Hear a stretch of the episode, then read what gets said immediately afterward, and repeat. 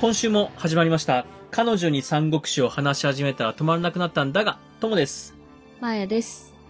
前回はですね、我らが張飛が、久方ぶりの大暴れ、久方ぶりの大活躍、そして、張飛、頭もいいじゃん。っうん。ていうところを見せましたね。そうでしたね。意外に。もうさすが張飛。っていうかまあ、いい年だからそうくらいできるよねって思ってました。いいとした、年齢は関係ないですよ。あの、人間性を見てあげてください。もうそんなね、あの、経験が長いからちょっとぐらいはみたいなもう言い方やめて。なんで？いや、大事ですよ。いや、この張飛ファンクラブとしては張飛が活躍するとですね、はもう嬉しくて嬉しくてお酒がですね、普段の1.5倍はうまいです。い。はさあ、今週はですね、い。うんその張飛がまたまた活躍します。そして、はい。あの男がまた動き出しますので、お、ぜひ皆さん、一緒に楽しく読んでいきましょう。よはい。よろしくお願いします。ろしくお願いします。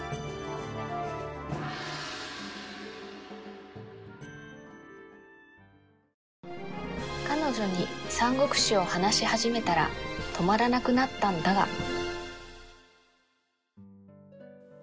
では、早速、あらすじに入っていきます。今回は、金眼鏡と、はい清涼再び藻湯の二つに触れていきます。はい。まず、金眼鏡なんですけども、うん。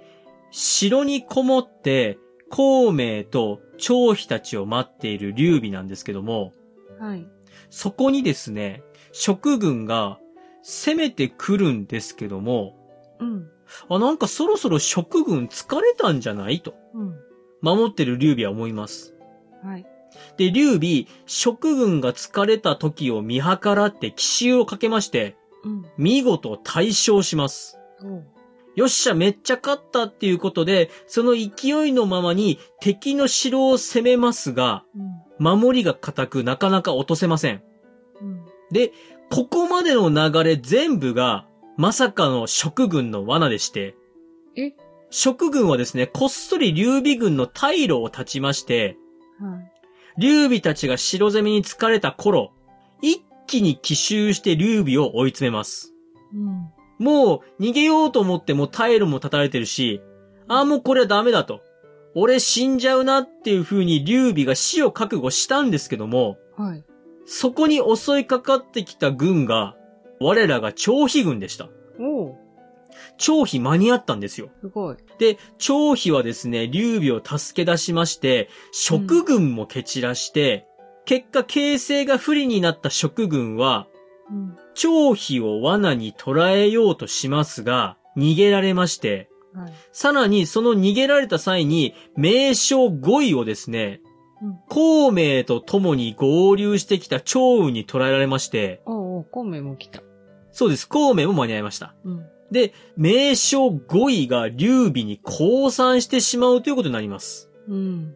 この5位、この間触れた、ね直でめっちゃ強かった人です。はい。で、この5位にですね、守ってる人の名前を聞くんですよ。うん。そうしますと、城を守っている人は、超人という人で、はい。超人は蜀で一番の名将だと。おおゴイさんが言うなら。そうです、もう5位が言うんですよ。なので、うんこの超人を先に生け捕りしないと、はい。これは城落とせないなということで、うん。金眼鏡という場所で超人を生け捕りしようということになります。うん。この金眼鏡、鏡っていうのは橋なんですけども、はい。で、城を攻めまして、うんわざと負けたように見せかけて金眼鏡のあたりまで引いてくるんですよ。うん。そこに超人をおびき出した孔明はうん、事前に定めた作戦通り、超人を追い詰めていきます。はい。その先で孔明が待っていまして、うんでも孔明はですね、車椅子のようなものに座って、うん。しかも囲んでる兵もすごく弱そうなんですよ。うん。これを見た超人は、うんあ、孔明めっちゃ弱そうじゃんと。そう思い込みまして、一気に襲いかかるんですけども、はい。孔明がさらに逃げる逃げると逃げた先にはですね、張飛義援が待ち構えていまして。超人見事生け捕りにできます。はい。生け捕りにされた超人なんですけども、えー、劉備がですね、いやもう職じゃなく僕につきなさいと。僕と一緒に職の国を盛り立てていこうよって言うんですけども、はい。降参を潔しとせず、えー、処刑されてしまいます。うん。超人を失った城なんですけども、はい。5位と前回張飛に降参した玄関。うん。この二人の名将がやってきて、降参を進めますと、あっさりと降参します。はい。で、そのあたりを抑えまして、さらに近隣を収めながら生徒に向かう策を練っている劉備軍なんですけども、うん。その時に法政は生徒の劉将に降伏を進めましょうということでお手紙を書きます。はい。この頃、生徒はもう大混乱なんですよ。うん。ああ、もうやばいやばい、すぐ目の前まで来ちゃったと。どうしようと。で、軍議の中、よし、焦土作戦しましょうと。この焦土作戦っていうのは、はい。都の周り一帯を自ら焼き尽くし、うん。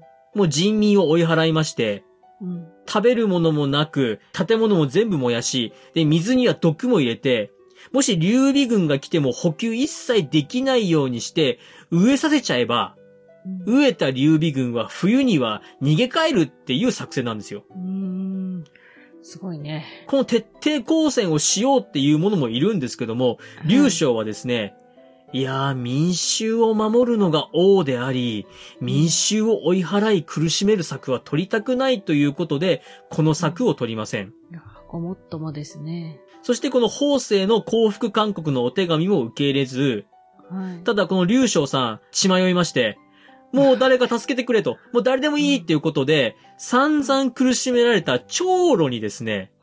助けを求めるという苦し紛れの策に出ます。は次が清涼再び燃ゆなんですけどあ。も、はい。ちょっと舞台が変わりまして、うん。え、モンゴルのあたり、つまり中国から言うと本当にこう辺境ですよね。はい。そのあたりを、まあ、モンゴル族とかそういう異民族を引き連れて暴れ回っている一軍がいます。はい。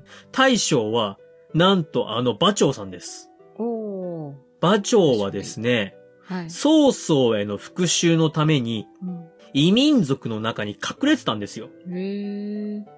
そしてこの暴れ回っている馬長の一軍が、ある日、ある城を落とします。うん。で、その降伏した城なんですけども、はい。降伏した後、うん城を任された者がいまして、うん。この人はもともと馬長と戦ってたんですけども、うん。上司が降伏したんで、しぶしぶ馬長に従ってたんですよね。うん。で、その男は自分のおばさんのところに行きまして、はい。こう言います。私はしぶしぶ馬長に従ってるけども、この事態に私のいとこが安穏と暮らしてることに腹が立つと。はい。このいとこもですね、うん。いやいやいやいやと、あんたはさっさと降伏したくせにと反論するんですけども、うん二人とも馬長を破るっていう気持ちは一緒だっていうことが分かりましたので、じゃあ二人で倒そうっていうことで約束をします。はい。で、その作戦として、いとこが外側から攻めて、うんで、その時内側で守っている男が城を開けると約束したんですよね。はい。で、いとこが近隣の兵隊を集めまして城に襲いかかりますと、さすが馬長さん。はい。攻めてきて城を開けるとかそういうレベルじゃないんですよ。もう攻めてきたらあっさり馬長さんに蹴散らされます。うん。で、あー、これはもう馬長さんめっちゃ強い。もうダメかなっていう時に、はい。花公園率いる曹操軍が援軍にやってくるんですよ。馬長は、さすがに花公園を見るとこれは分が悪いということで、城に戻ろうとするんですけども、はい。城の中はもうすでに裏切ってまして、うん。馬長の一族、まあ子供も含めて、ことごとく殺されちゃって、あでも逃げ帰る城もないっていうことで逃げる馬長。で、残る兵は5、60人しかいないと。ら。うん。そんな時、目の前に違う城が見えまして、はい。あら、あの城は何だろうと言いますと、いとこがいた城なんですよ。ああ、その、う裏切りそうです、そうです。あの、おばさんに会いに行ったおばさんといとこがいた城でして、はでも、その城はですね、戦争に勝った、戦に勝ったっていうことで、ちょっとしたお祭りムードなんですよね。うん。そんな中、馬長の部下の宝徳という人が一計を案じまして、はい。勝ち戦に気持ちを良くしている城に向かいまして、うん。ああ、いとこの部下が帰ってきたよーということで、何食わぬ顔で普通に入り込みまして、内側から襲って5、60人で城を占拠してしまいます。ははい。やっぱ馬長さん強えんだなってとこなんですけども。ねえ。応募っちゃ応募ですけどね。はい。めちゃめちゃします。で、一晩ゆっくり眠るんですけども、次の日。日すぐに花公園たちが攻めてきます。うん。で、こっち守る側は5、60人しかいませんので、うん。あ、これはもうやばいねっていうことで、馬長さんが逃げ出すところで、このショーが終わります。おー。モンゴルか。和長さんってもともと外国の血が入ってる感じの人でしたよね。そうです、そうです。民族はい。とは仲良くしやすいのかもしれないですね。そうでしょうね。多分親戚とかいるんでしょうね。でしょうね。うーん。さあ、今回は以上です。はい、読んでおきます。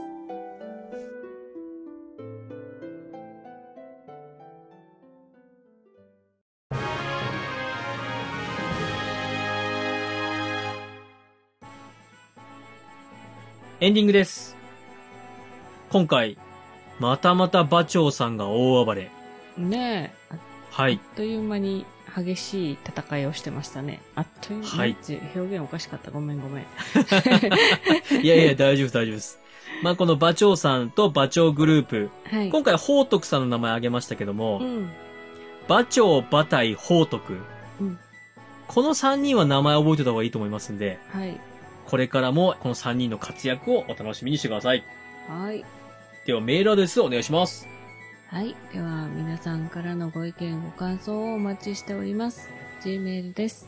数字で359、アルファベットで DAGA、三国だが、アットマーク Gmail.com。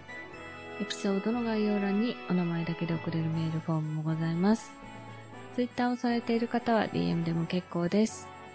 感想は、ハッシュタグ、三国だが、三国を漢字、だがをひらがなでつけてつぶやいてください。お願いします。